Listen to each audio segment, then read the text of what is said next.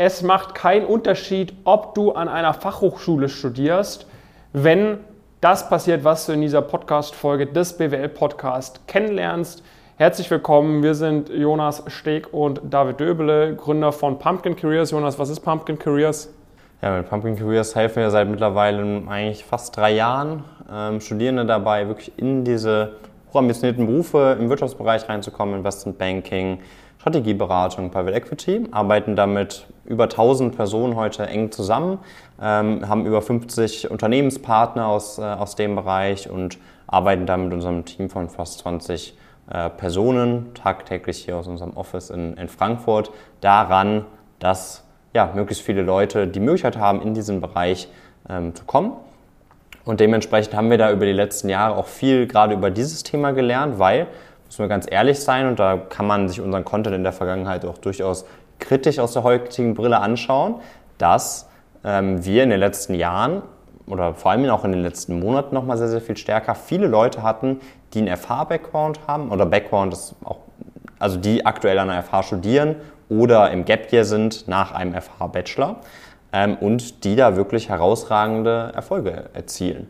Ja, jetzt stellt sich natürlich die Frage, also vielleicht, was sind herausragende Erfolge? Genau, was sind herausragende Erfolge? Lassen wir uns erstmal da anfangen. Herausragende Erfolge sind zum Beispiel äh, nach dem dritten Semester ein Praktikum bei einer, bei einer sehr renommierten Strategieberatung, ähm, bei einer, bei einer Top-Inhouse-Beratung irgendwie von einem großen Konzern, ähm, sind Praktika nach dem fünften Semester bei einer bei einem Top-Player, ne, sei es irgendwie Strategieberatungsboutique wie LEK Consulting, seien es irgendwie Bulge Bracket Investmentbanken, teilweise nach dem fünften, sechsten Semester, seien es Adressen wie Rothschild etc. im Investmentbanking, wo du halt typischerweise dann die Leute sitzen hast von der HSG, von der Frankfurt School, von der Uni Mannheim, von der Goethe-Uni mal, von irgendwie einer, einer EBS äh, und so weiter und so fort.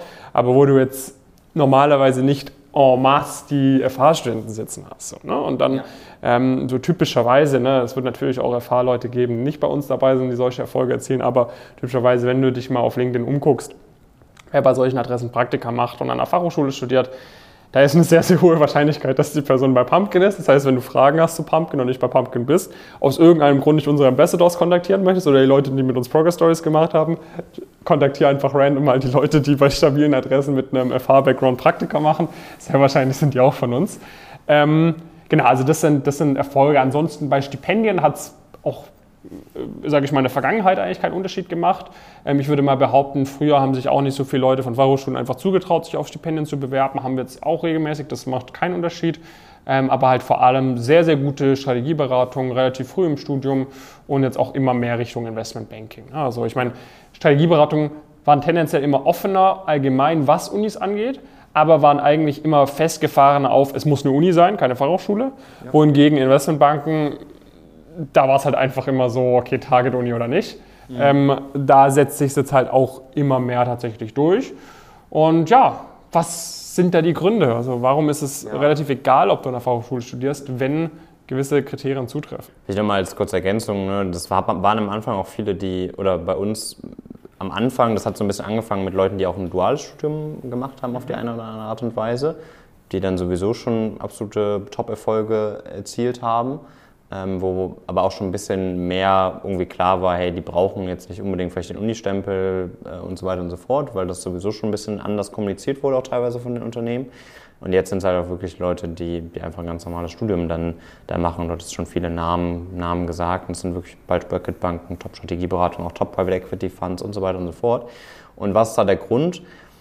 Naja, man muss halt ja so ein bisschen unterscheiden praktisch ähm, zwischen zum einen, was bringt dir das, dass du diesen Namen auf dem CV hast, der Hochschule im mhm. Prinzip? Ne? Und dann dem, was sind vielleicht die sekundären Effekte davon. Also sekundären Effekte in diesem Kontext wäre dann sowas wie, dass du entsprechend die Möglichkeit hast, mit Unternehmen in, in Austausch zu gehen, früh entsprechende Einblicke bekommst, dass du ein entsprechendes Umfeld von Leuten mit einer höheren Wahrscheinlichkeit hast, die auch diese Ziele haben, dass du vielleicht eine Alumni-Basis hast, wo du einfacher in Austausch kommen kannst, also dass du halt verschiedene Quellen hast, wodurch du einen gewissen Wissensstand aufbauen kannst. Ich würde sagen, ähm, historisch haben wir den zweiten Faktor ein bisschen unterschätzt einfach und dieser Faktor, dass es auf dem CV ähm, äh, stand, praktisch ist gar nicht so groß, wie man dann, dann denkt. Haben wir jetzt offensichtlich mit sehr vielen Leuten, Leuten nachgewiesen, weil praktisch, wenn Leute dieses Wissen auch haben und diese, diese Connections bis zum gewissen Grad zu, zu Firmen, zu anderen Leuten mit diesen Ambitionen, dann sind sie offensichtlich in der Lage, diesen Nachteil, den es ja trotzdem dann gibt auf dem CV, aber überzukompensieren und eigentlich auszugleichen.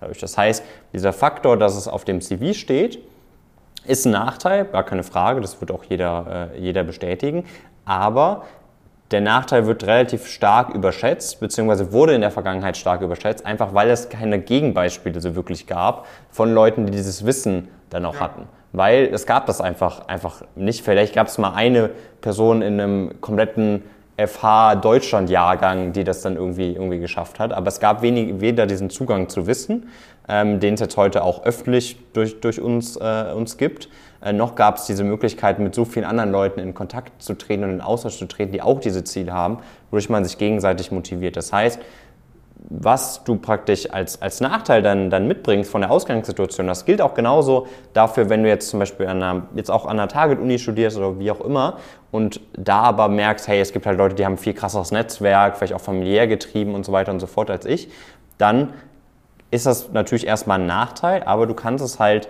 auch entsprechend, entsprechend äh, nachbauen, indem du halt dir dieses Netzwerk ähm, und vor allem auch dieses, dieses Wissen holst, was man halt machen muss, um in diese Bereiche reinzukommen, was vielleicht auch kleine Tipps und Tricks sind along the way, weil du hast halt dann, es gab vielleicht auch früher Leute, die diese Chancen hatten, die vielleicht mal im Interview saßen oder sowas, aber dann ist halt daran dann gescheitert, weil sie nicht wussten, auf was sie sich vorbereiten, sondern es gab halt zu viele Stolpersteine praktisch auf dem Weg, wo man halt durch dieses mangelnde Wissen einfach nicht die Möglichkeit hatte, ähm, diese Ergebnisse zu erzielen. Ich weiß gar nicht, was ich jetzt noch ergänzen soll. Also du hast es halt eigentlich äh, genau äh, zusammengefasst. Ne? Also man hat halt irgendwie diese, man könnte sagen, strukturellen Probleme sozusagen, um es jetzt sehr krass auszudrücken, dass es halt dort tendenziell weniger Leute gibt und das auch absolut nicht abschätzend gemeint oder sonst was. Ne? Also musste ich bitte jetzt nicht davon angegriffen fühlen, aber tendenziell gibt es halt einfach weniger Leute in Fachhochschulen und gab es auch vor 10 Jahren, vor 20 Jahren, die da rein möchten. Dementsprechend ist halt A, der Wissenstransfer unter den Studierenden dort nicht so hoch und B, ist halt der Wissenstransfer von Unternehmen, von Alumni zu den aktuellen Studierenden nicht so hoch. Ne? Und das kann man halt ausgleichen. So, das kann man, äh, das, das wird immer noch so sein, dass äh, jemand, der bei uns ist, diesen ganzen Wissenstransfer perfekt mitbekommt, weil auch an der Top-Uni wie der Uni St. Gallen oder der Uni Mannheim oder der WHU ist es nicht perfekt. Ähm, was du an Wissen mitbekommst. Auch von dort haben wir ja sehr viele Leute tatsächlich, die bei uns im Coaching dabei sind, weil der, der Wissenstransfer eben auch nicht perfekt ist. Und auch weil du dort natürlich auch wieder eine sehr hohe Konkurrenz hast, weil du willst dann auch aus deinem Jahrgang zu einem besten Personen äh, gehören und auch eine, eine, eine M&A-Boutique in Frankfurt und eine Beratung. Selbst wenn theoretisch von den 100 Bewerbern, die sie bekommen und sie haben 30 freie Plätze, die 30 Besten von der Uni St. Gallen kommen würden, würden die nicht nur 30 von der Uni St. Gallen annehmen. So, ne? Die achten, die Firmen achten auch ein bisschen drauf, dass sie auch Leuten, äh, dass sie auch zumindest halbwegs divers heiern, ne? wie divers es dann ist, das kann man sich dann gerne auf LinkedIn angucken, aber zumindest halbwegs divers auch auf die Unis gucken und so weiter und so fort.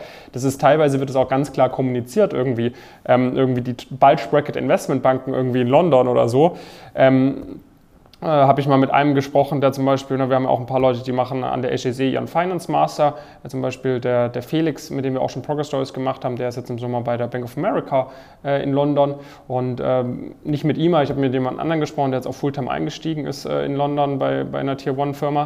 Und der hat dann auch gesagt, es, zwar, zwar ist der Finance Master an der HEC äh, Number One gerankt in Europa, ähm, was Finance angeht, aber dennoch ähm, nimmt halt so ein Goldman Sachs oder so nicht nur HEC-Leute, sondern selbst wenn irgendwie, die haben irgendwie acht ja, Slots, ja. diese füllen, zehn Slots, whatever so, die gucken, dass sie da halt auch eine gute Mischung hinbekommen. Das heißt, alleine dort zu studieren an der Top-Uni bringt dir halt auch nicht so viel, weil dort hast du gute Leute und du musst dann von diesen guten Leuten der, die oder der Beste sein. Das heißt, deshalb kommen dann halt da die Leute auch zu uns, die wirklich sagen, ich, äh, ich studiere das nicht nur alibimäßig und tue so, wenn ich hohe Ambitionen habe, sondern ich habe wirklich hohe Ambitionen. Die findet man dann halt auch bei uns, weil sie halt verstehen, okay, auch an meiner Uni möchte ich mich natürlich gegenüber den anderen Leuten sehr gut durchsetzen.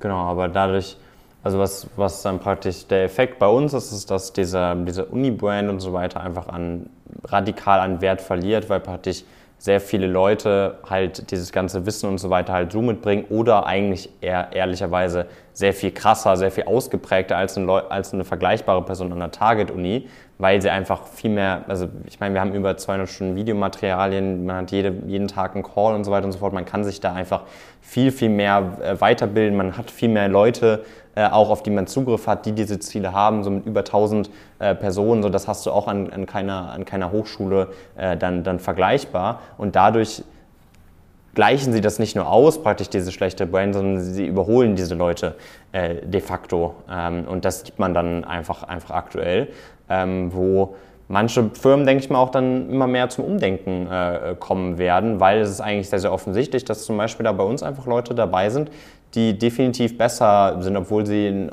auf den ersten Blick schlechteren akademischen Background äh, haben, die aber einfach im Interview und so weiter so viel äh, besser sind, so viel mehr Wissen äh, weiterbringen, deren Bewerbungsunterlagen einfach besser sind, die, äh, die sich bei sinnvolleren Firmen bewerben, die auch besser sind im Netzwerk und so weiter und so fort und werden dieser Faktor, meine große Prediction, nächsten zwei, drei Jahre, dieser Faktor Universität wird brutal an Wert, äh, an Wert einfach verlieren weil man sich einfach, weil die Firmen immer mehr merken ähm, und das merken unsere Firmenpartner zum Beispiel dann oft sehr, sehr schnell einfach, dass das brutal an, an Wert verliert und ich diese Rück, diesen Rückschluss, den ich früher machen konnte, wo ich sagen konnte, hey, die Person an der und der Uni oder an der und der Hochschule hat mit einer höheren Wahrscheinlichkeit einfach dieses Wissen und deswegen äh, fokussiere ich mein Recruiting darauf. Das gibt es dann einfach, einfach so nicht mehr, sondern dann ähm, haben wir hier halt ein viel mehr empty, äh, oder nicht empty, aber ein äh, Level Playing Field irgendwie, wo alle irgendwie grundsätzlich, wo dieser Faktor einfach weniger,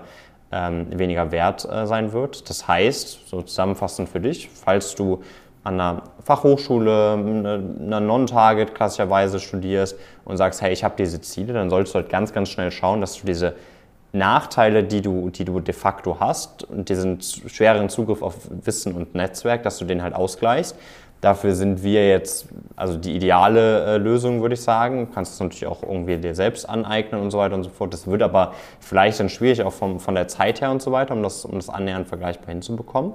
Ähm, bei uns gibt es nachweisbar super viele Fälle, die brutal davon profitieren, die von dieser engen Zusammenarbeit profitieren, die vom Netzwerk profitieren, die vom brutalen Wissen einfach äh, profitieren, was, was da bei uns irgendwie, irgendwie vorherrscht. Und wenn du da Bock drauf hast, dann solltest du auf jeden Fall mal auf unsere Webseite gehen. Da findest du auch noch super viele äh, Progress Stories, wie wir es nennen, Erfahrungsberichte, äh, einfach mal eintragen und dann gehen wir dann mit dir den üblichen Prozess, wo wir da auch wirklich nochmal genau aufzeigen, im Rahmen von unserer Status Quo-Analyse, wenn es denn dazu kommt, was musst du jetzt machen, was sind vielleicht aktuell die Faktoren, die du noch verbessern musst, um da wirklich auch wettbewerbsfähig ähm, zu sein, zum Beispiel auch aus diesem Blickwinkel.